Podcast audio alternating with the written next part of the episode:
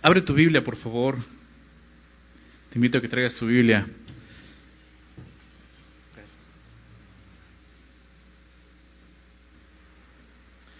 En la carta a los Hebreos, capítulo 5, por favor. Hebreos capítulo 5 es la porción que vamos a, a ver hoy, los primeros versículos. Hoy comenzamos a estudiar este capítulo. Así que ve abriendo tu Biblia ahí. Y quisiera, en lo que vas a ir, leer la porción, vamos a leer del 1 al 10, una porción un poquito larga para mí. Así que vamos a leerla y después de eso oramos para dar inicio. ¿Les parece? Dice así, ¿ya están ahí? Hebreos 5, verso 1.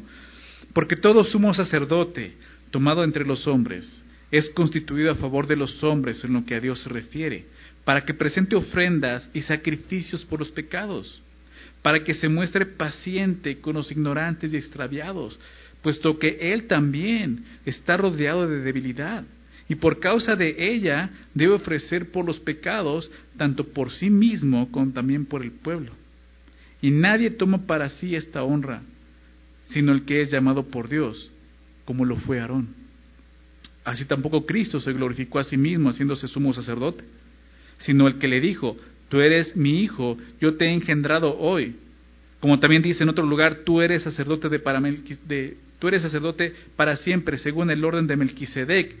Y Cristo en los días de su carne, ofreciendo ruegos y súplicas con gran clamor y lágrimas al que le podía librar de la muerte, fue oído a causa de su temor reverente. Y aunque era hijo, por lo que padeció, aprendió la obediencia y habiendo sido perfeccionado, vino a ser autor de eterna salvación para todos los que le obedecen. Y fue declarado por Dios sumo sacerdote, según el orden de Melquisedec. Padre, venimos a tu presencia el día de hoy, Señor, reconociendo que no es de nuestros méritos, Señor. Son los méritos de otro. En los méritos de tu Hijo Jesucristo, Señor. Nos acercamos, como nos enseñaste la semana pasada, confiadamente el día de hoy, ante el trono de gracia, Señor para hallar misericordia, alcanzar gracia para el oportuno socorro, Señor. Aquí estamos delante de ti. Sabes cuán necesitados estamos de tu palabra, de tu consejo, de ti mismo en nuestras vidas. Te necesitamos, Señor. Por eso te pedimos que tú dirijas este tiempo en tu palabra, que seas tú hablándonos, que sea tu Santo Espíritu, Señor, que está aquí con nosotros, que muere en nosotros, Señor, y que está haciendo esa obra que solo tú puedes hacer en nuestros corazones, cumpla ese propósito, Señor. Enseñarnos tu palabra y guiarnos en ella, Señor. Por favor, confiamos en eso, Señor, y te lo pedimos en el nombre de Jesús. Amén.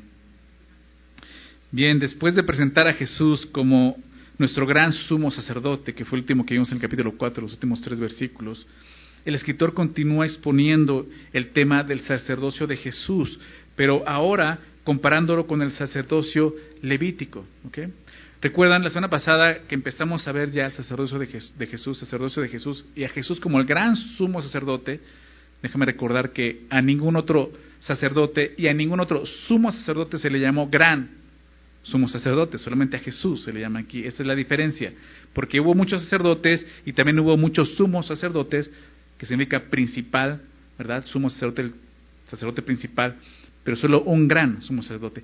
Y eso es lo que está exponiendo, de aquí en adelante va a exponer el autor de la carta a los hebreos, porque el escritor lo que quiere es animar a sus oyentes a los que le escribe que es el pueblo judío, hebreos, que habían seguido a Jesús, no habían creído en Jesús, al parecer, seguían a Jesús, pero posiblemente por la persecución de seguir a Jesús, lo cual Jesús advirtió desde que estuvo aquí en la tierra, ¿no?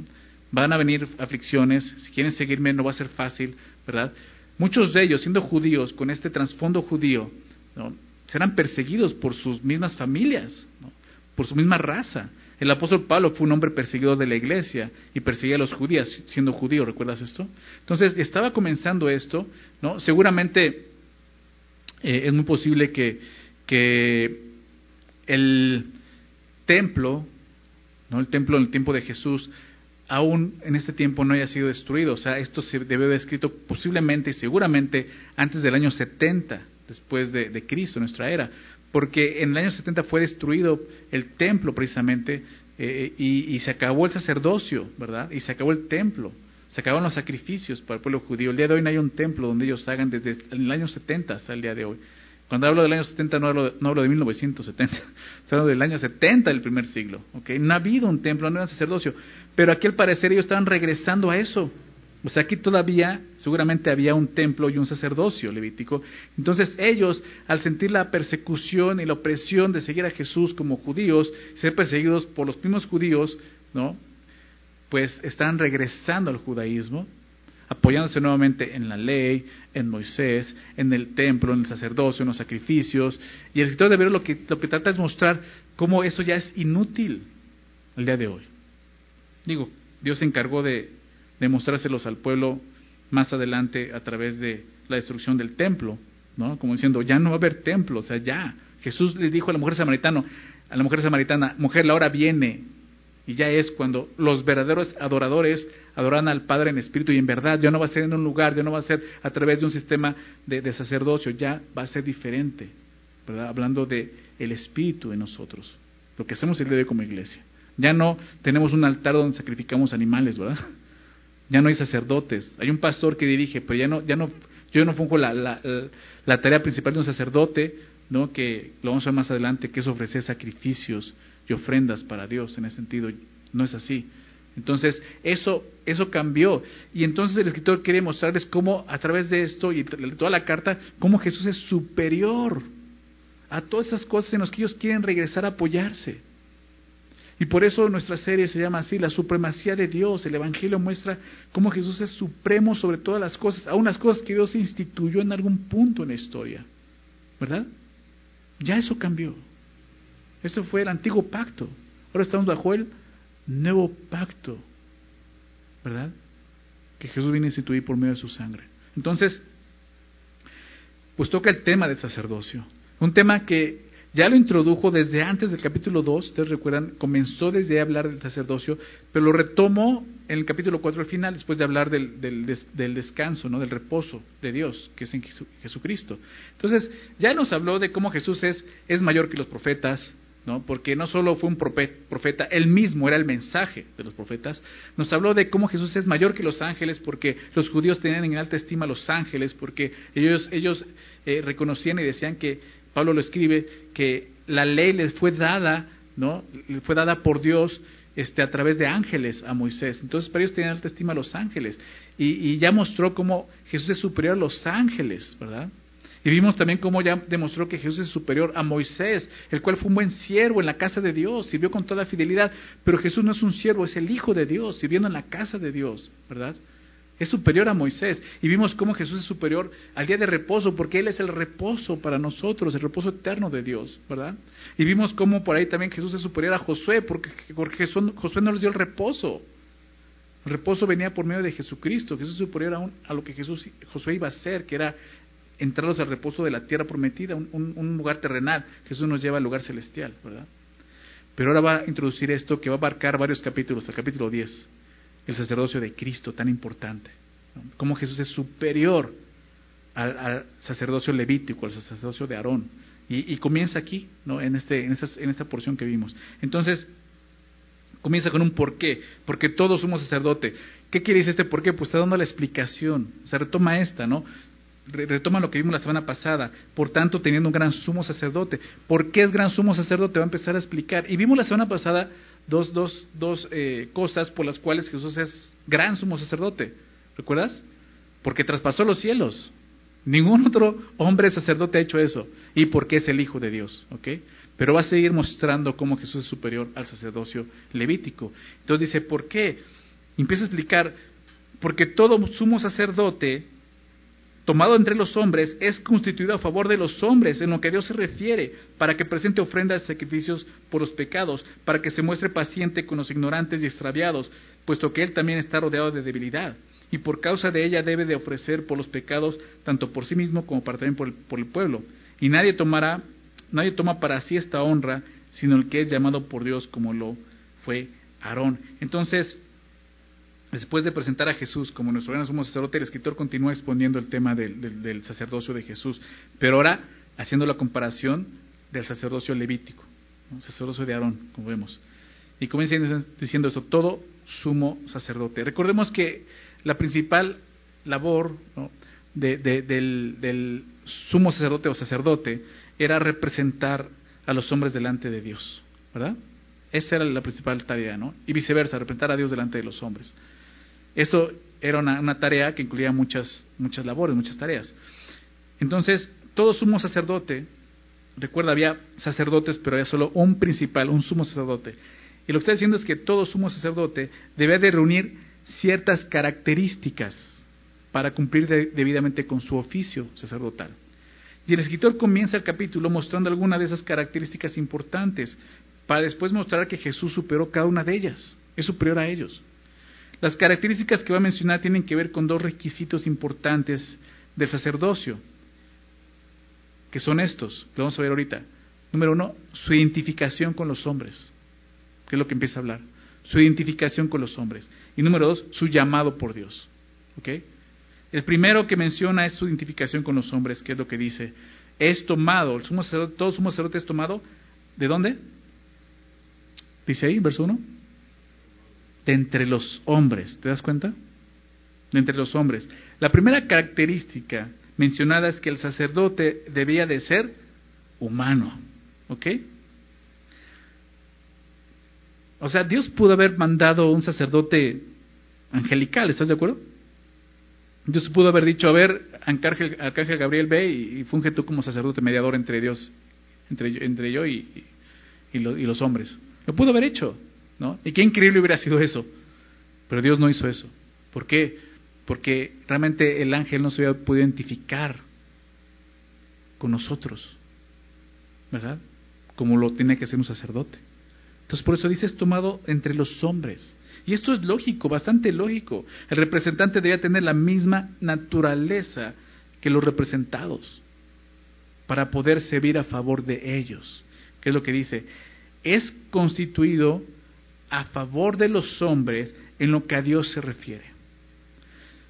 Otra característica del sumo sacerdote era interceder ante Dios a favor de los hombres. Ese era el propósito. Los sacerdotes no representaban al pueblo en ninguna otra área eh, de, orden nacional. ¿no? ¿A qué me refiero? No podían ser eh, reyes, por ejemplo, no podían ser gobernadores, no podían estar en la política, no, no podían estar en la cultura. O sea, tienen que ser solamente enfocados a qué? A lo que Dios se refiere, únicamente a lo que a lo que era referente a Dios. Ese era su trabajo, solamente a eso. Un solo enfoque. O sea, un rey no podía ser sacerdote. Hubo uno que quiso ser sacerdote, ¿no? Me parece que es Usías. ¿Recuerdan? Él quiso hacer eso, se metió al tabernáculo y, quiso hacer el servicio, poner incienso. ¿Y qué pasó con él? Le pegó la lepra, sino de lepra. Dios, Dios, Dios lo castigó de esa manera con lepra, porque estaba en un lugar que no le correspondía. Entonces lo que está diciendo es esto, es constituido a favor de los hombres en lo que a Dios se refiere. Tiene un objetivo y un enfoque que, Dios le dio y que tiene que honrar eso. Esto lo vamos a ver en comparación con el sacerdocio, sacerdocio de Jesús, pero creo que también lo podemos ver con nosotros mismos. Déjame explicarte. El día de hoy en, el, en la iglesia no, no hay sacerdotes que cumplan con este ministerio como tal, ¿verdad? Hay pastores que es muy parecida la función, pero como dije, no es la misma. Nosotros estamos haciendo sacrificios, ofrendas, ¿no? Estamos eh, para enseñar la palabra, ¿verdad? Apacentar a la grey de Dios. Eso es lo que Jesús le dijo a Pedro, apacienta mi grey. Es lo que tenemos que hacer, alimentarla con la palabra, ¿ok? Guiarlas a través de la palabra, ¿sí? Pero es, es solo eso, ¿ok? Orar por ustedes, etcétera. Ese es el punto. Pero sacerdocio realmente ya no hay como tal. Sin embargo, la Biblia nos llama a la iglesia como sacerdocio santo, ¿verdad? Primera de Pedro habla de eso. El apóstol Pedro nos ve así como son un real sacerdocio, pueblo adquirido por Dios. La iglesia somos eso, somos reyes y sacerdotes para Dios, dice la palabra en Apocalipsis. Entonces, realmente podemos vernos todos nosotros como esos sacerdotes, ¿ok? Y entonces empieza a pensar en esto lo que significa eso. Puedes identificarte con los demás. Y creo que el propósito, si la tarea principal del sacerdocio era representar a los hombres delante de Dios, ¿cuál es nuestra tarea el día de hoy como sacerdocio de Cristo? Pues estamos representando a Dios delante de quién? De los hombres, delante del mundo. Y eso lo vemos claramente. Y también representamos a Dios delante de los hombres. Entonces, creo que hay cosas que tenemos que aprender también para nosotros aquí. Pero bueno, creo que lo que Dios quería es que el sacerdote estuviera totalmente enfocado en el llamado que Dios le había dado. Ahora, podemos verlo esto de alguna manera en la gente que Dios ha levantado también en la iglesia para dirigir. Ya no un sacerdocio, pero hay líderes, hay pastores que Dios ha levantado. Y creo, creo eh, después de, caminar ya algunos años con el Señor y estar en el ministerio y, aún ya pastoreando una iglesia después de algunos años, creo que he entendido esto mejor, ¿no? Y creo que sí, o sea, Dios nos llama como pastores para estar enfocados solamente en la iglesia. Hay muchos pastores que creen en esto, en esto de, de, de, bi, ¿cómo le dicen? Bi vocacional, ¿no? O sea, como tener dos vocaciones. No soy pastor, pero también trabajo en esto, ¿no? Creo que no es así. Y creo que aquí lo vemos por qué porque eso te va a desenfocar mucho del llamado que Dios te ha dado de pastor. El pastor en la iglesia, o sea, te, lleva tiempo, o sea, necesitas tiempo, te va a consumir tiempo, energía, ¿ok? Entonces creo que si tú quieres, bueno, no tú, más bien si Dios llama a alguien, es con el fin de que se encargue solamente de eso, ¿ok? Y creo que es el propósito aquí. El sacerdote dice, tú no tienes que encargarte nada más, tú eres solamente esto, un sacerdote referente a lo que, a, referente a, Dios, ¿no? como dice, a lo que Dios se refiere, ¿no? En ese sentido. Entonces, él tenía que ser así, enfocado solamente en esto. ¿Y para qué el propósito? Verso, eh, al final, verso 1, para que presente ofrendas y sacrificios, ¿se dan cuenta? Esa era una de las tareas más importantes y principales del sacerdocio, presentar ofrendas y sacrificios a Dios. Aquí no era que cualquier eh, eh, integrante del pueblo no viniera, cualquier persona del pueblo viniera y decir, pues yo quiero entrar a hacer mi ofrenda ahí en el tabernáculo. No, solamente el sacerdote fungía con ese, esa función que era interceder, intermediario, ¿se dan cuenta? Era el que presentaba las ofrendas, los sacrificios a Dios. Nadie más estaba encargado de esto. Un profeta o un rey no podían cumplir esa tarea únicamente los sacerdotes, ¿verdad? Ofrendas y sacrificios, ¿no? Y, había diferentes tipos de ofrendas, sacrificios. Levítico, números, ya pasamos por ahí. Levítico sobre todo enseña esto. No comienza hablando de todo tipo de ofrenda y, holocausto. No había ofrendas de paz, ofrenda de holocausto. Pero había una en particular que era la expiación, el día de la expiación, la ofrenda por el pecado del pueblo. Por eso al final dice por los pecados. Entonces aquí cuando dice por los pecados, vemos cómo el escritor se está haciendo referencia o en su mente está el día de la expiación. Levítico 16. Levítico 16 cuando nos habla de este día. Tenemos que en casa, ya en casa con tiempo, leas Éxodo 28, que es cuando se instituye el sacerdocio, y nos muestra cómo, y Levítico 16 cuando Dios le da la ley de, la ordenanza de cómo llevar a cabo la expiación una vez al, al año por el pueblo. Ya hablamos de eso la semana pasada, ¿verdad? Una vez al año el sumo sacerdote tenía que entrar al lugar santísimo para hacer esta expiación, presentar una ofrenda por el pecado, el pecado del pueblo, y no solo del pueblo, de él mismo. Él tiene que hacer esto una vez al año. En Levítico 16 nos enseña eso. Por eso el verso 2, aquí en Hebreos 5.2 dice, para que se muestre paciente con los ignorantes y extraviados, puesto que él también está rodeado de debilidad. Entonces, el sumo sacerdote era tomado entre los hombres para que pudiera identificarse con ellos y tener simpatía y compasión y ser paciente con ellos. ¿Se dan cuenta de esto? Es otra característica del sacerdocio. Tienen que ser hombres que reconocieran su misma condición delante de Dios. Ellos no eran superiores a los demás, a los que están sirviendo. Ellos igualmente eran hombres pecadores que necesitaban también ofrecer sacrificios por ellos mismos. Ahorita lo vamos a ver.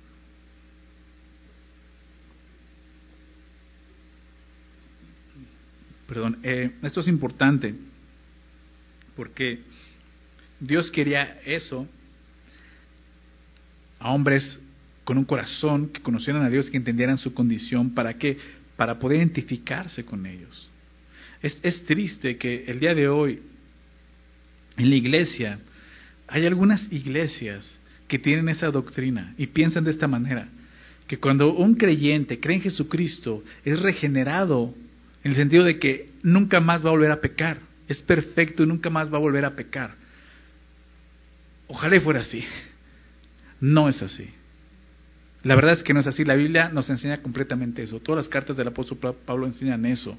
Hablan de nuestro pecado y que día a día tenemos que examinarnos y arrepentirnos.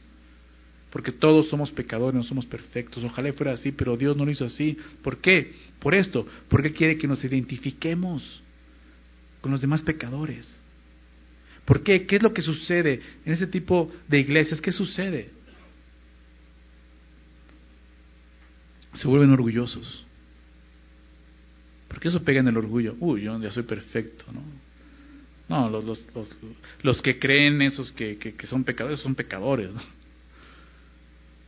No, los que no conocen a Dios, tú, chusma, ¿no? O sea, te hace ver, te hace sentirte así superior a alguien más. Y te hace ser soberbio y orgulloso. Entonces no estás identificando. Por eso el sumo ser tiene que ser elegido entre los hombres, en la misma condición. Y de hoy todos nosotros, aunque hemos sido rescatados por la gracia de Dios, tenemos Espíritu Santo y realmente somos llamados santos delante de Dios, la verdad es que seguimos siendo pecadores porque esa es nuestra naturaleza. Y seguimos pecando. Y muchos de esos pecados son pecados que ni cuenta nos damos que están ahí porque estamos ignorantes y extraviados por nuestra ignorancia, por no darnos cuenta de lo que estamos haciendo. Y necesitamos eso, estar en la palabra para que Dios día a día, ¿no? Seamos transformados de gloria en gloria a la misma imagen que es la palabra y el Espíritu de Dios. Entonces, un pastor, o sea, yo, yo estoy en esa condición también. Y yo necesito estar en esa condición, necesito entender que estoy en esa condición. Yo no soy más espiritual que ustedes. Como pastor, sí, debería de serlo, pero ¿qué estoy diciendo? También soy un pecador. También hay pecados que Dios día a día me está revelando en mi vida y que yo tengo que ir a la cruz y arrepentirme y ser transformado por su gracia. O sea, no somos perfectos.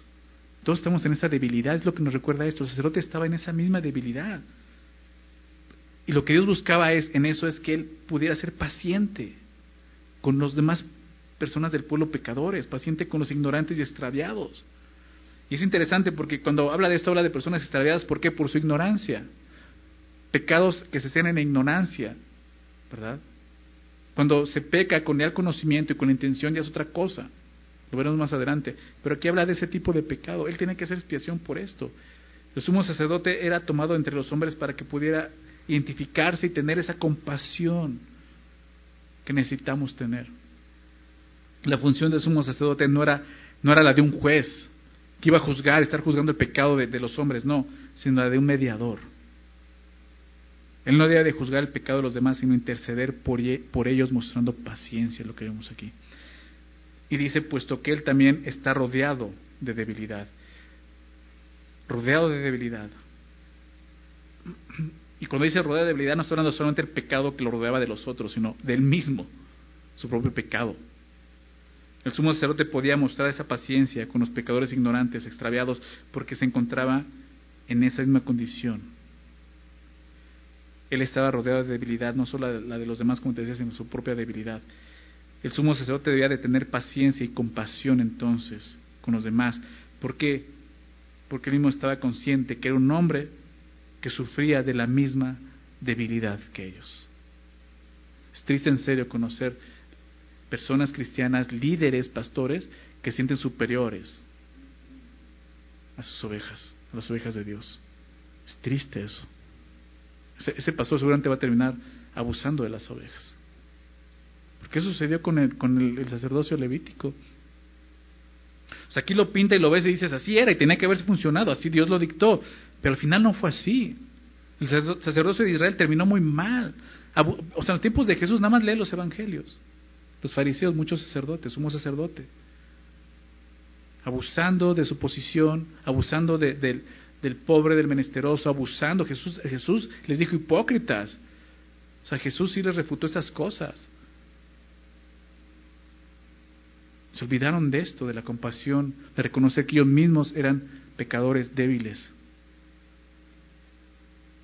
Creo que tenemos que recordar esto. También nosotros, aun como congregantes, recordar que somos débiles, no somos superiores a nadie, porque a veces también nos sentimos más porque tú tienes poco tiempo, yo tengo más tiempo, yo ya me disipulé, tú no, yo soy superior. No, Estamos en la misma condición, ¿verdad?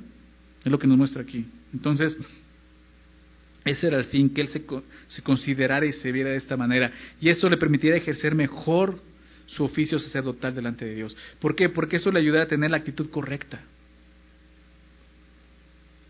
Le iba a ayudar a poder, a poder eh, tener una, una, un autocontrol de sus emociones.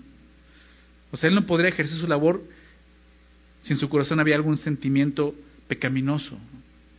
Porque piensa en esto, él como hombre, o sea, él podía estar de repente venir, ¿no? Eh, eh, una persona del, de la nación de Israel, del pueblo de Israel, a que hiciera expiación por el pecado, ¿no? Y de repente encontrarse con que esa persona, ¿no? Fue una persona que le robó dinero, ¿no? Fue una persona que lo traicionó, fue una persona que hizo, etcétera.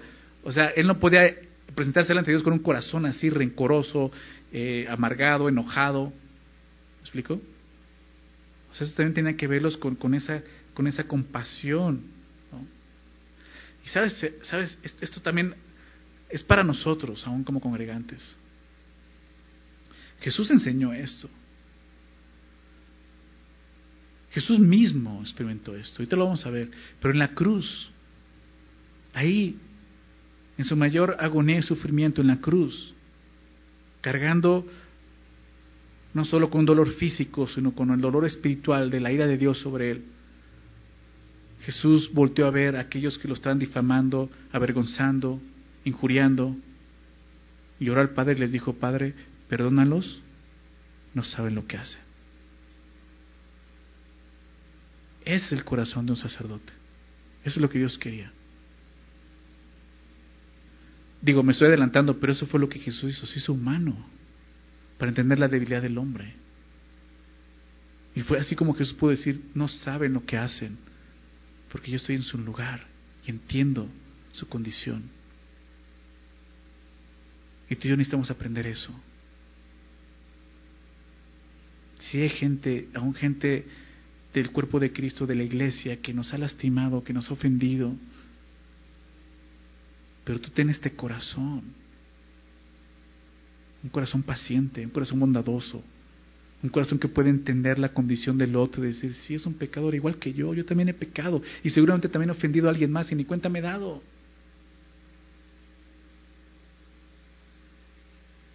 Déjame recordar este versículo, Gálatas 6 versículo 1 y 2, el apóstol Pablo escribe esto, y creo que es esto, y aquí no, lo habla, no habla de sacerdotes. Fíjate lo que dice Gálatas 6, 1 y 2, hermanos, no sacerdotes, no pastores, hermanos, congregantes. Si alguno fuere sorprendido, alguno de ustedes fuere sorprendido por uno de ustedes en alguna falta, en algún pecado, en alguna ofensa, ustedes, vosotros que sois espirituales, ¿qué tienen que hacer? Condénenle, juzguenle, no, restáurenle. ¿Cómo? Con espíritu de mansedumbre. Es lo que Dios quería para el sacerdote. Paciencia, un espíritu manso, entendiendo su condición. Por eso dice, restaurale con espíritu de mansedumbre, considerándote a ti mismo. Y ahí está. El sacerdote debe considerarse a sí mismo que era también un hombre débil. Es lo que también tú y yo tenemos que considerar. Cuando nos encontramos ante una situación así, yo también estoy en esa situación. Yo también pude haber tropezado igual que Él. Dios te va, a llevar a ser misericordioso, manso. No sé que tú también seas tentado, dice Pablo en el verso 1. Verso 2 dice, sobrellevar los unos las cargas de los otros y cumplir así la ley de quién? De Cristo, nosotros no somos sacerdote. Fue lo que Jesús hizo. Es el amor de Cristo sobrellevar las caras como de esta manera, con compasión, con misericordia, con mansedumbre. Eso es lo que Dios quería en el sacerdocio levítico. Pero como mencioné hace rato, al final no fue así. Terminaron sin compasión. Y la semana pasada hablaba de eso. Un ejemplo tan claro como el ejemplo de Judas, cuando llegó como remordimiento delante de los sacerdotes a regresar las 30 monedas de plata que le dieron por entregar a Jesús, el sumo sacerdote, a mí que me importa,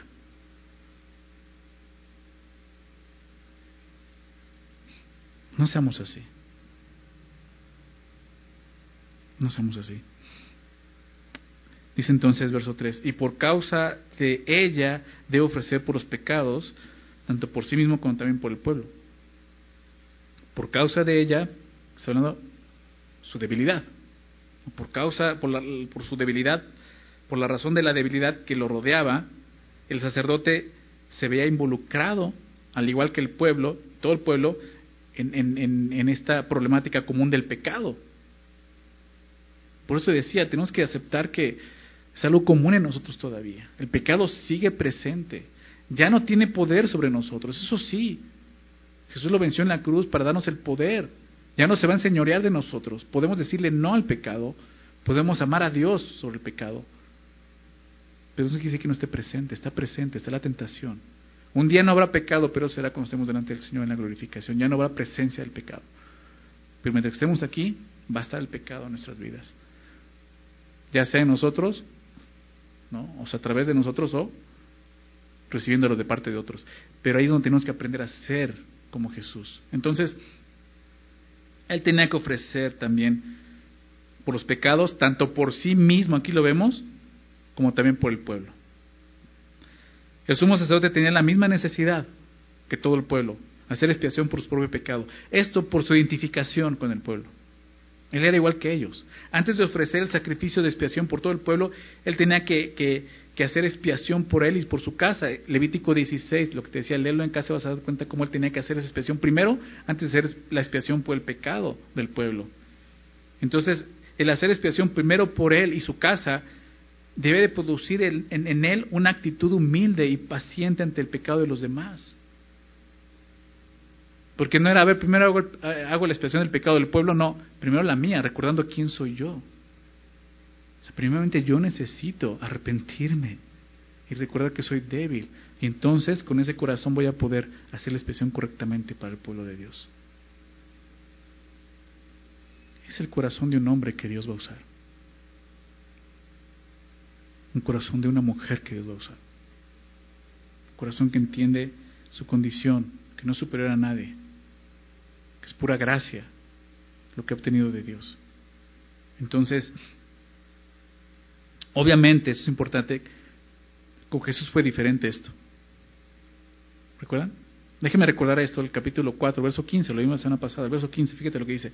Porque no tenemos un sumo sacerdote que no pueda compadecerse de nuestras debilidades. Y tiene que ver con esto, pero aquí lo estás poniendo mejor, comparándolo con el sacerdocio de Aarón que no pueda compadecerse de nuestras debilidades, sino uno que fue tentado en todo según nuestra semejanza, pero sin pecado. Entonces llegamos a, es como si llegara a hablar del pecado, pero dice, Jesús no tuvo pecado, pero él sí era un pecador. Esa fue la semejanza, no fue igual. La única semejanza a la que se refiere cuando dice fue semejante, o sea que no fue igual, es esto, que Jesús hizo todo esto, pero sin pecado. Fue totalmente diferente. Eso, no quiere, eso no quiere decir que fue que no fue justo, ¿no? Al contrario.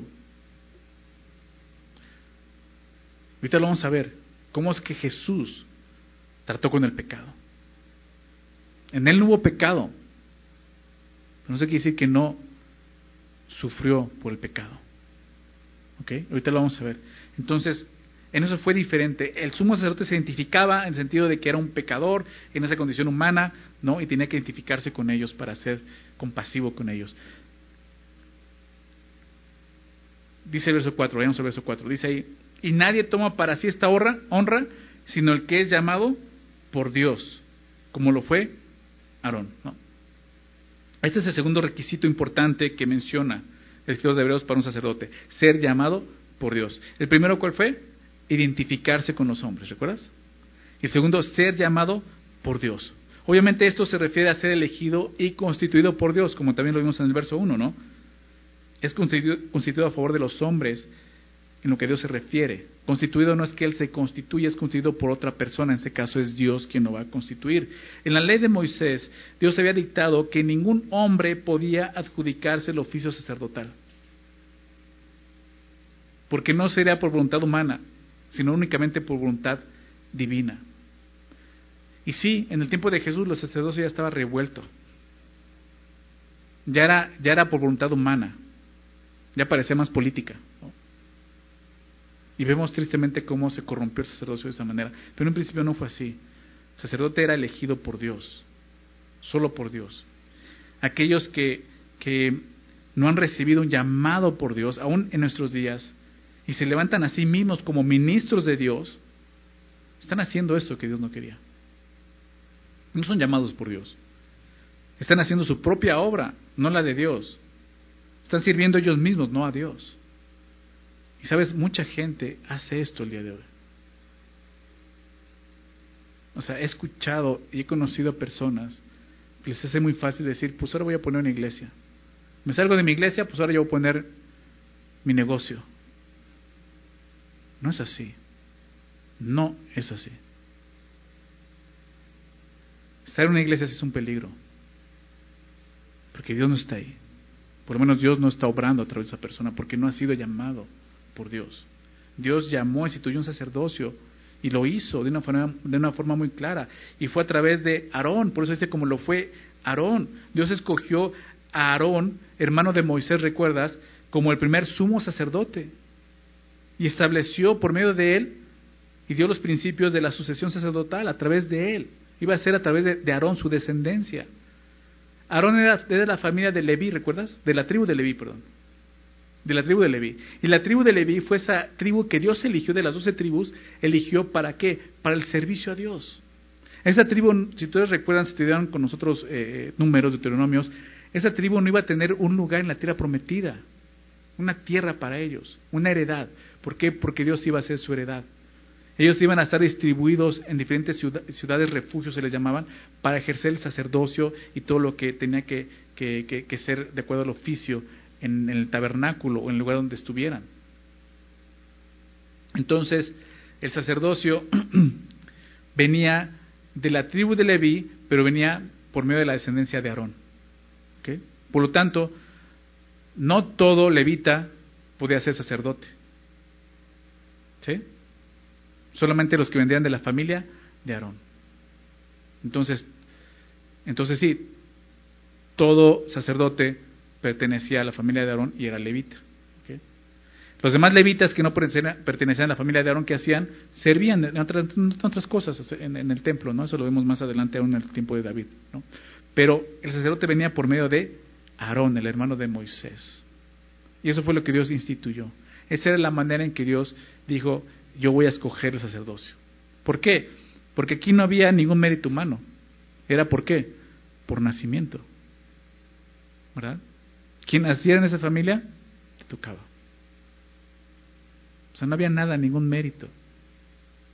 Por eso digo que es tan peligroso que de repente un hombre se levante y diga, pues ahora yo, no, ahora yo voy a ser pastor de una iglesia. O sea, Dios tiene que llamarte. O sea, eso sigue siendo así, Dios te va a llamar. ¿De qué manera? ya no va a ser Tampoco va a ser por nacimiento, ¿no? Que, pues yo soy hijo de pastor, lo peor, entonces ahora voy a ser un pastor peor, ¿no? No es así. ¿Cómo sucede?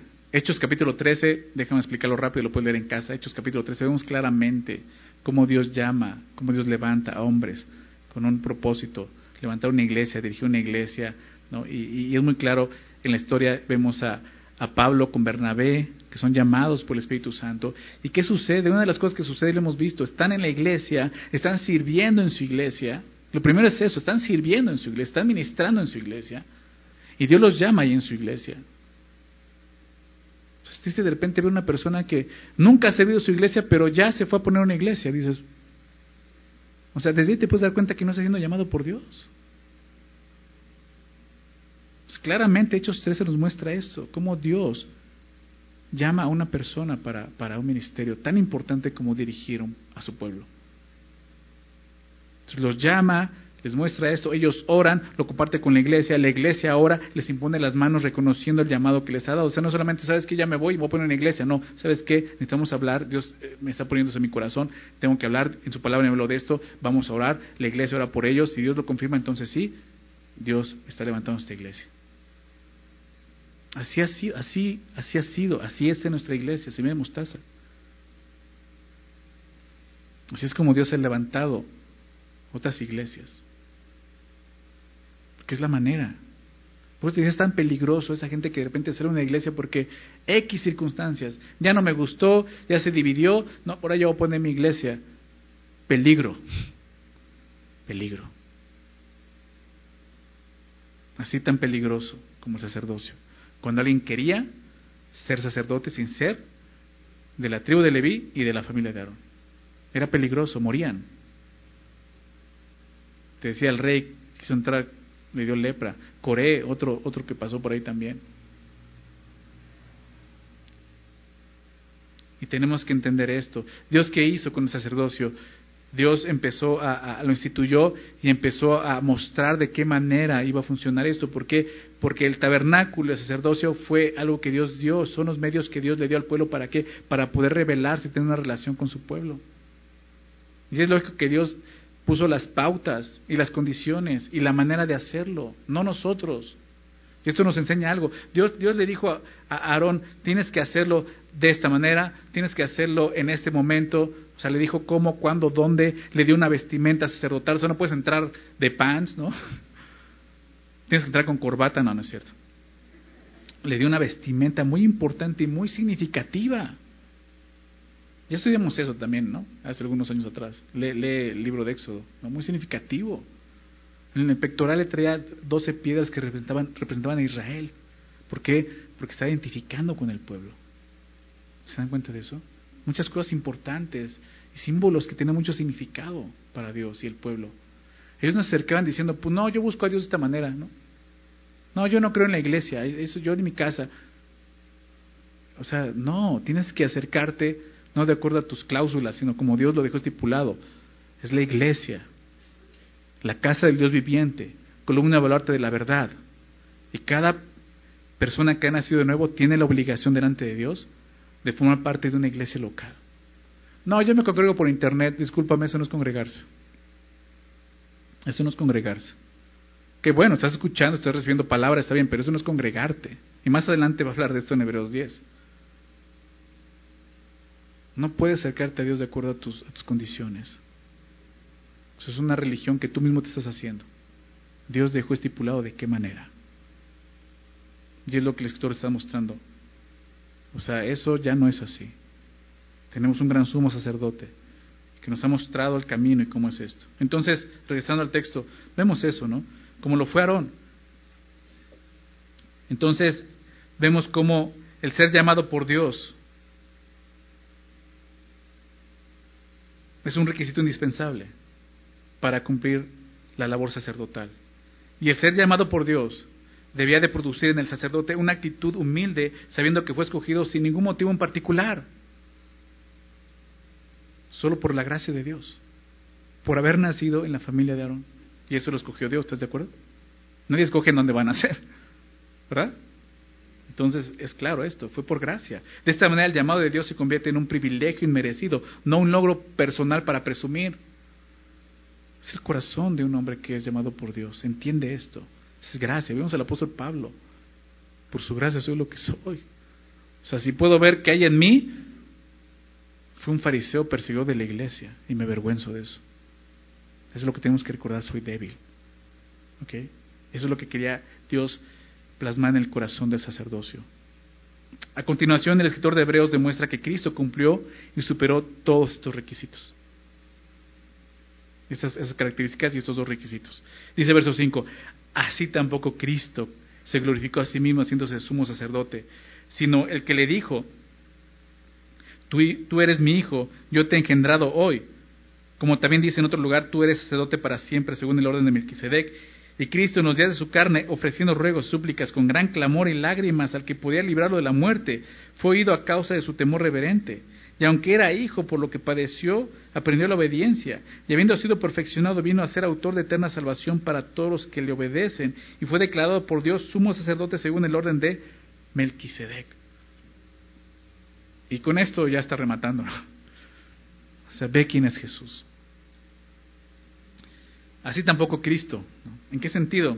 Nadie toma para sí honra. Así tampoco Cristo lo hizo. Se, glorificó a sí mismo haciéndose sumo sacerdote. Jesús fue instituido sumo sacerdote por Dios. O sea, él no se glorificó a sí mismo haciéndose sumo sacerdote de lo que está diciendo. Por eso cita estos dos pasajes del libro de los Salmos, Salmo 2 y, y Salmo 100, 110. Salmo 2 ya lo había citado. Dice aquí, sino el que dijo, el que le dijo, y está refiriéndose a Dios, porque esto ya lo dijo en el capítulo 1, ya vimos cómo es Dios hablando de Jesús en Salmo 2, hablando de que tú eres mi hijo, no mostrando que Él es el Hijo de Dios. Y lo dice en ese sentido, sino el que le dijo, tú eres mi hijo, yo te he engendrado hoy. O sea, Dios nunca le dijo a un sacerdote, tú eres mi hijo. ¿Verdad? Nunca le dijo a un sacerdote. Y esa expresión destaca eso, la aprobación y el llamamiento de Dios, el Padre, hacia el Hijo, al ser el único sumo sacerdote por excelencia.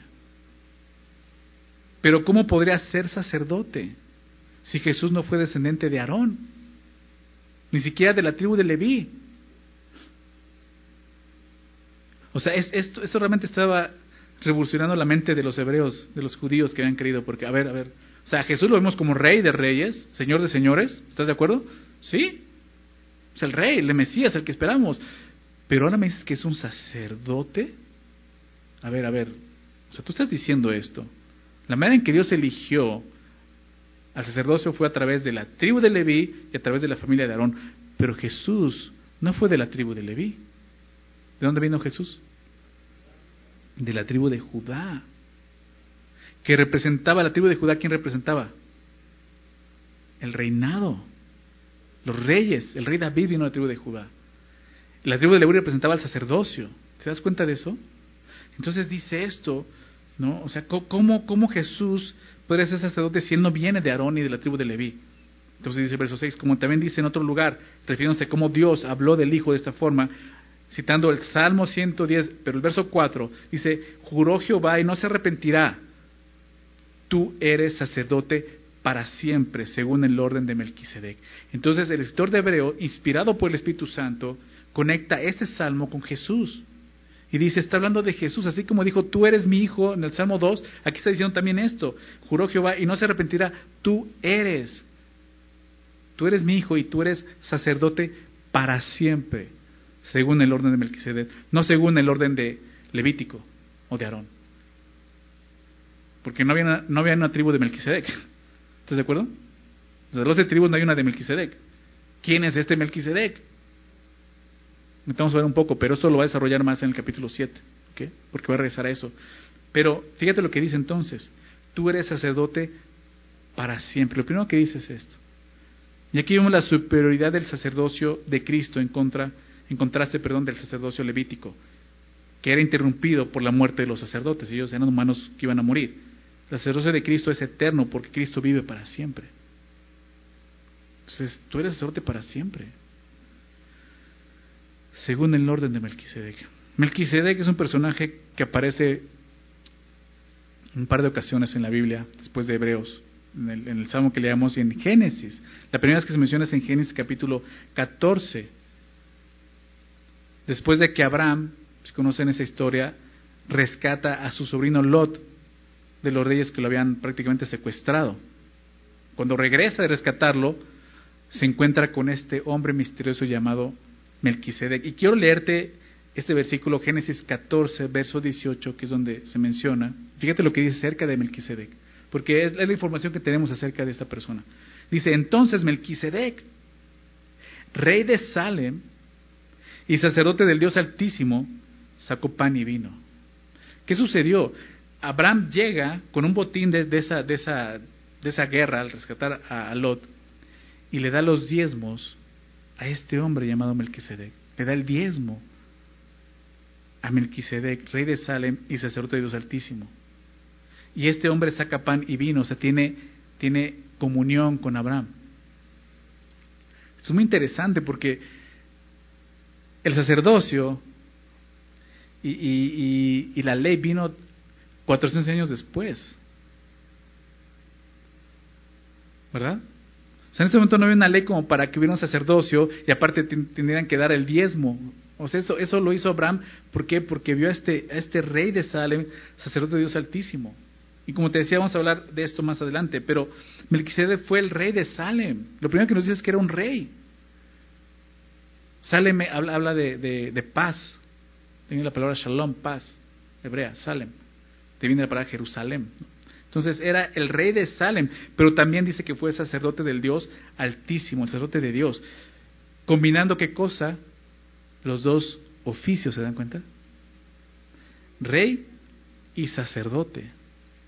Y aunque esto era imposible en Israel, ya que los sacerdotes eran de la tribu de Leví y los reyes de la tribu de Judá, como veíamos, Cristo, siendo de la tribu de Judá y sacerdote según el orden de Melquisedec, combina los dos oficios manifestando un sacerdocio superior. Recuerda, el sacerdote tenía que estar enfocado. Dice, no, tú no puedes enfocar, solamente puedes ser, por tu debilidad solamente puedes ser sacerdote. Pues Jesús es rey y sacerdote. ¿Por qué? Porque no viene de acuerdo a la orden del sacerdocio levítico, que es a través de, de, Leví y, Aarón, sino a través de Melquisedec. Entonces, de repente, pues esto, como te decía, era una revolución para los judíos. A ver, espérame, Melquisedec, o sea, no, ni siquiera estaban las doce tribus de Israel. Entonces Jesús viene desde ahí. Porque pueden decir, Jesús no puede ser sacerdote porque no es de Levi. No, es sacerdote porque es de Melquisedec. ¿Recuerda Melquisedec? ¿Cómo nuestro padre Abraham le dio los diezmos? ¿Tuvo comunión con él? Entonces, él está mostrando cómo Jesús es superior al sacerdocio levítico. Entonces Jesús se identifica con su pueblo, pero también fue llamado por Dios, y aquí lo vemos según el orden de Melquisedec. Pero ahora vamos a ver esto, eh, cómo Jesús se identifica con el pueblo. Verso 7, y Cristo en los días de su carne, ofreciendo ruegos y súplicas con gran clamor y lágrimas a que le podía librar de la muerte, fue oído a causa de su temor reverente. Cristo en los días de su carne, ¿a qué se refiere? En su humanidad. El verbo fue hecho carne en, los días en los que estuvo en esta tierra, nos recuerda que el Hijo de Dios se hizo hombre, tomando un cuerpo humano. ¿Para qué? Para esto. El primer requisito que veíamos, ¿cuál era? Identificarse con los hombres. Y ya vimos eso en el capítulo 2. Jesús fue Dios, 100% Dios, pero también 100% hombre. Porque no tendría caso, si fue solamente Dios, pues sí, ¿cómo se va a identificar con nosotros? Pero Dios debería estar mostrando esto, cómo Jesús se hizo hombre, y esto tiene mucho significado. Se identificó contigo, conmigo. Fue un hombre como nosotros. Semejante en el sentido de que él no hubo pecado, recuerda eso. Fue la única semejanza, o sea, una cosa en la que no fue igual.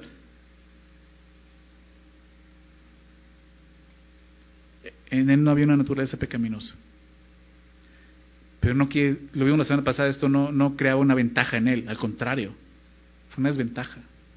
Porque eso no quiere decir que no sufrió, padeció por el pecado, lo que dice aquí.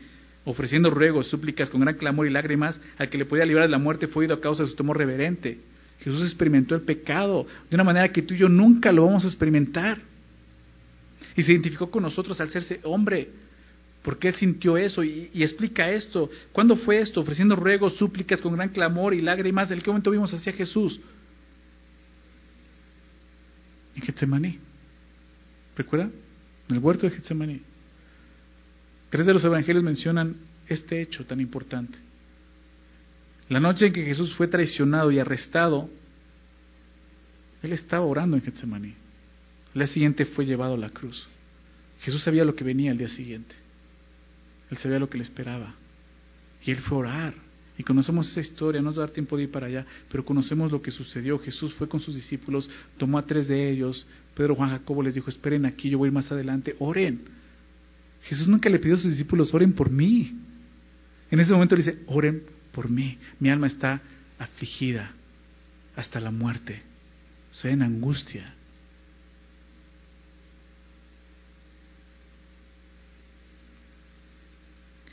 Y Jesús fue y oró con ruegos, súplicas, con gran clamor y lágrimas, al que le podía librar de esa muerte tan espantosa.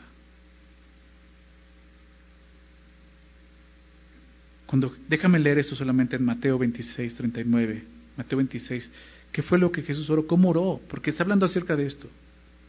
Tenemos que ir para entenderlo. Dice, yendo un poco adelante, se postró sobre su rostro, sonando de Jesús, orando y diciendo, Padre mío, si es posible, pasa de mí esta copa. ¿A quién está orando Jesús? al Dios omnipotente. ¿Estás de acuerdo? ¿Qué se decir omnipotente? Que todo lo puede. Jesús dice, si es posible. ¿Qué decir esto? Entonces Dios no es omnipotente porque no fue posible. Porque Jesús fue a la cruz. Dios no pudo evitarle el sufrimiento. No. Al contrario, es, es omnipotente. ¿Por qué? Porque a través de eso trajo salvación para nosotros. ¿Qué estamos viendo? A Jesús humano. Él ya había dicho, yo voy. Yo me imagino esto, no sé si fue así, pero en el plano eterno de Dios, en la eternidad, antes de la creación, porque dice que fuimos, este plan de, de, redención fue antes de la misma creación. Yo me imagino al Padre hablando con Jesús y el Espíritu y diciendo, hijo, tú tienes que ir a salvarlos. Y Jesús, sí, yo voy a salvarlos. Pero fue muy diferente al estar aquí. O sea, esto, esto me vuela la cabeza. ¿Cómo entender como Dios? Porque Jesús es Dios, Él sabe que Él es Dios. Él es Dios. Se despojó de sí mismo, es cierto, para tomar esa humanidad y es humano y, siente el dolor y la angustia y dice, no quiero, Padre, no quiero. Mi voluntad es esta, no quiero morir por ellos. Es posible, yo sé que es todo, todo, eres, eres todopoderoso, tú lo puedes hacer. Pasa de mí esta copa, la copa representa la ira de Dios en la Biblia, es un símbolo de juicio, la ira de Dios.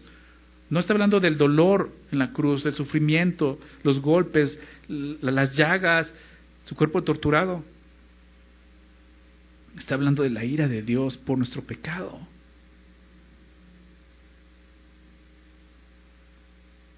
hizo hombre. Y ahí en la cruz, más bien en está orando, Señor, aparta de mí esta copa. ¿Y sabes qué pasó? No la apartó. ¿Y sabes qué significa eso? Que hay un camino que Dios abrió a través de Cristo. Eso es lo que Dios quería. Y Jesús es increíble cómo está hablando en contra de eso y dice, no, Señor. Y yo veo a Jesús humano, como tú y como yo, en su aflicción y su dolor, que no se compara al nuestro. Porque ese dolor que tú tienes ahorita quizás, Él lo llevó ahí y no solo eso, el dolor de todos nosotros. Y, y lo que tanto atesoramos con nuestro pecado, la ira de Dios, lo llevó sobre Él en la cruz. ¿Se dan cuenta de eso? Y no hubo otra opción, no hubo otra posibilidad. Si es posible, no hay otra posibilidad. Por lo tanto, no hay otro camino. Cuando Jesús dijo, hay un camino, solo soy yo. No podemos tachar de, un Dios exclusivista, egoísta, porque es solo un camino. Debemos de dar gracias y decir, Señor, gracias, gracias, porque hubo un camino a través de la sangre de tu Hijo.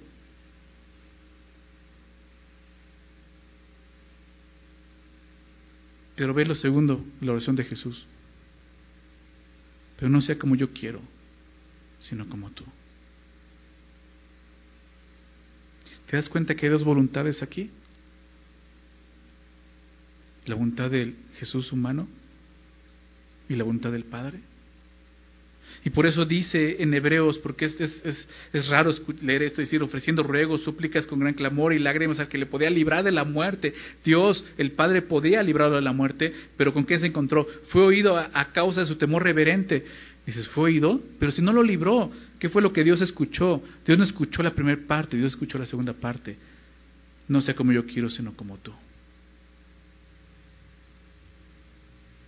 ¿Se dan cuenta? Jesús oró al Padre pidiendo que pasara de sí esa copa y sabemos que la copa no le fue quitada.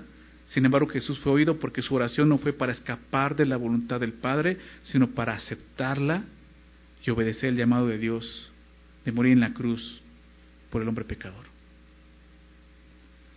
Y si tú aún no has entendido de qué trata la oración, aquí está, la oración se trata de esto, de que Dios haga su voluntad en la tierra como en el cielo. ¿Recuerdas? Eso significa.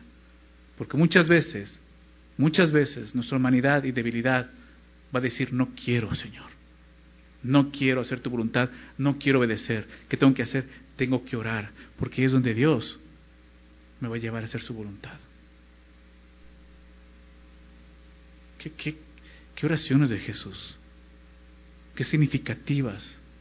Dices un rato estando en la cruz orando por sus transgresores, en Getsemaní orando, porque se cumpliese en su corazón la voluntad de Dios. Señor, yo no quiero, yo no quiero. Humanamente no quiero, y ahí vemos humanidad. Aquellos que dicen, no, Jesús no vino como ser humano, no fue 100% humano. O sea, aquí lo estás viendo.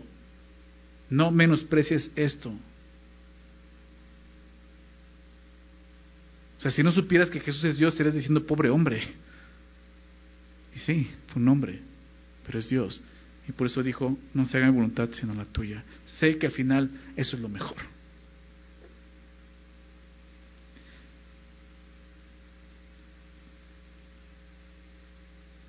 Jesús mostró su temor reverente, como dice el texto, al elegir la voluntad de Dios sobre la suya.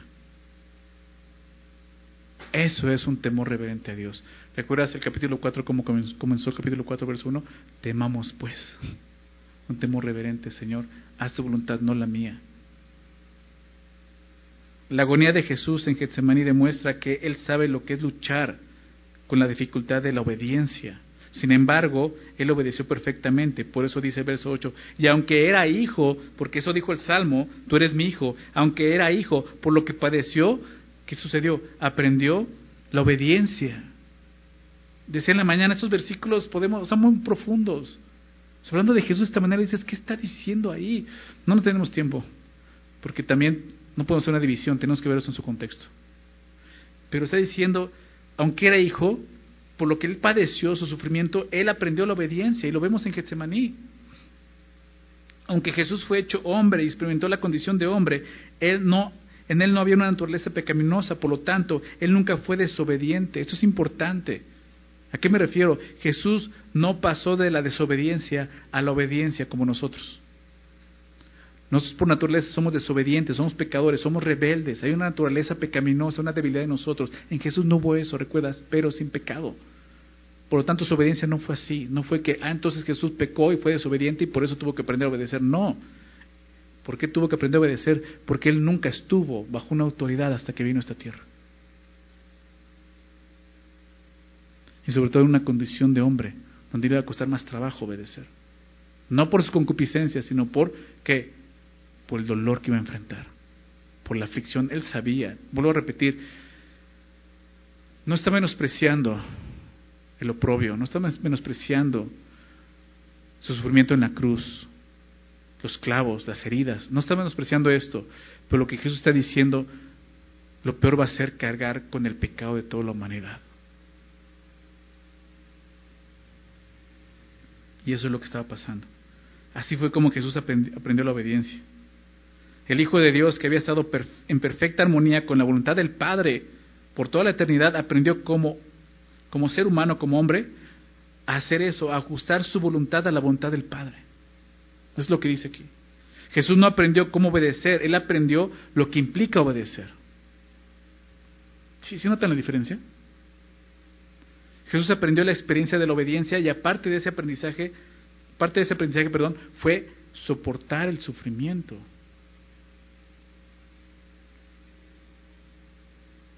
Entonces la obediencia de Jesús no fue automática. Es lo que vemos en Getsemaní le costó ruegos y lágrimas, porque fue un hombre, se identificó con nosotros. Jesús aprendió la obediencia por la misma razón que soportó la tentación, como vimos en el capítulo 15, verso 4, para identificarse con nosotros, para poder compadecerse, ¿recuerdas?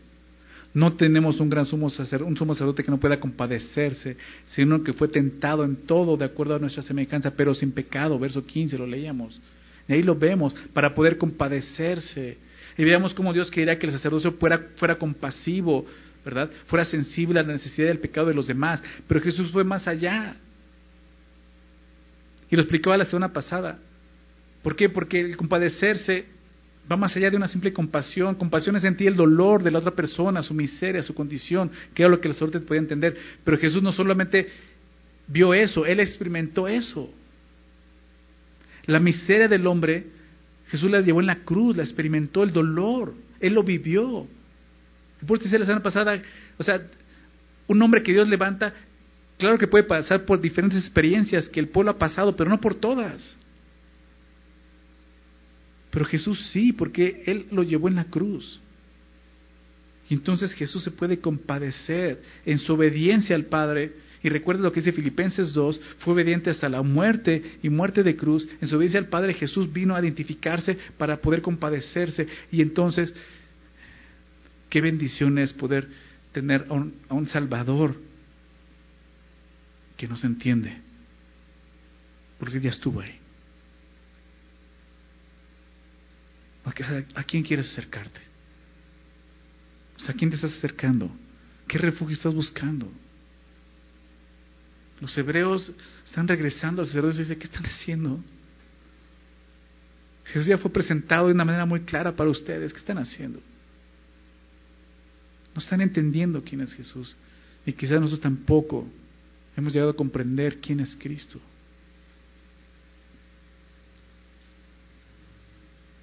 cada vez que nos enfrentamos a la difícil decisión de hacer la voluntad de Dios o la nuestra, ¿te ha pasado? Todo el tiempo.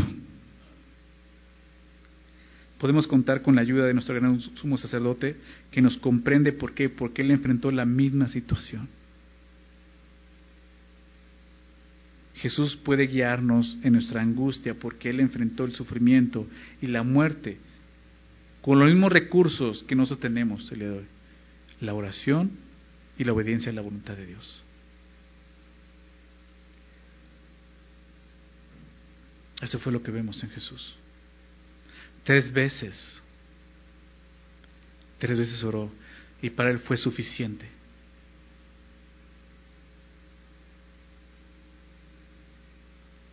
No fue la primera, no fue la segunda, hasta la tercera el corazón de Jesús cambió y dijo, haz tu voluntad. ¿Se dan cuenta? Aprendió obediencia. Y puedes recordar esto. Obedecer a Dios, hacer su voluntad.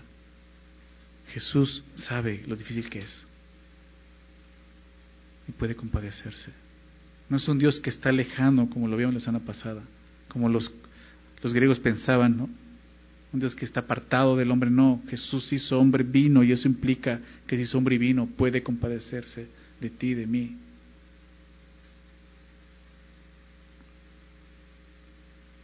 Jesús es superior a cualquier otro sacerdote porque el precio que pagó para identificarse con nosotros es mayor también. Dice el verso 9, y habiendo sido perfeccionado en cuanto a la obediencia, vino a ser autor de eterna salvación para todos los que le obedecen por su experiencia con la obediencia y el sufrimiento, que ya vimos que es diferente a la nuestra. Jesús fue perfeccionado. No es que no fuera perfecto, fue perfeccionado en el sentido de que de cumplir con su ministerio. Completó, la, palabra perfecto habla de algo que se ha completado. Jesús cumplió perfectamente el propósito que Dios le había asignado de ir a la cruz a morir por el pecado de la humanidad. Vino a ser autor de eterna salvación para todos los que le obedecen. Así sucedió, la obediencia llevó a Jesús a esto, a ser el autor de eterna salvación. Más adelante lo vamos a ver en el capítulo 12, pero, pero, pero el, apóstol Pablo, el que escribe esta carta, dice eso. O sea, Jesús es el autor y consumador de la fe. Y considera como Él menospreció lo propio, hizo un lado la cruz. ¿Por qué? Porque había un premio puesto delante de Él. ¿verdad? Y para esto ser el autor de eterna salvación. ¿Para quiénes? Para todos los que le obedecen. Jesús logró una salvación eterna, una salvación permanente, lo que otro sacerdote no podía hacer. Cada año tenía que hacer esto. Esto lo va a desarrollar más adelante en la carta, ¿verdad? Ni siquiera por sí mismo un sacerdote podía hacer eso. Jesús lo hizo a través de su obediencia. Y nosotros, ¿qué tenemos que hacer? Ser obedientes. Ser obedientes al Evangelio, ser obedientes a lo que él ha dicho. Y verso 10, y fue declarado por Dios sumo sacerdote según el orden de Melquisedec. Como ya lo vimos, nos dejando muy claro, según el orden de Melquisedec. Más adelante vamos a hablar acerca de esto más profundamente, pero Jesús vino, como digamos, de la tribu de Judá, no de la tribu de Leví, por lo tanto él no podría, podría ejercer el sacerdote según Aarón, pero lo hizo por medio de Melquisedec. Y por lo tanto, Jesús es superior al sacerdocio levítico. Mayor y mejor sumo sacerdote, Cristo Jesús.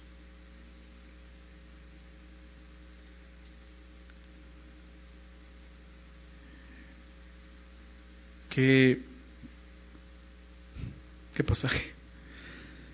Y qué, en verdad, qué alivio, qué alivio el saber que tenemos este gran sumo sacerdote. ¿No te parece? La pregunta es si es tu gran sumo sacerdote o no. Porque muchos lo están desechando. Muchos están olvidando de eso, están regresando a sus tradiciones. Quizás no has visto a Jesús como ese gran sumo sacerdote, autor de eterna salvación, que quiere darte salvación el día de hoy. Solo tienes que obedecer el Evangelio, creer en Él como el único medio, el único recurso que Dios ha provisto para salvación al hombre a través de su sacrificio en la cruz. Solo necesitas creer que Él es el sacrificio perfecto. Ya no hay más sacrificios por el pecado. Jesús es la expiación por el pecado del hombre. Solo tienes que creer en eso. Pon tu fe en eso. Te invito el día de hoy. La invitación es esa. Pon tu fe en Jesús. Ve quién es Él.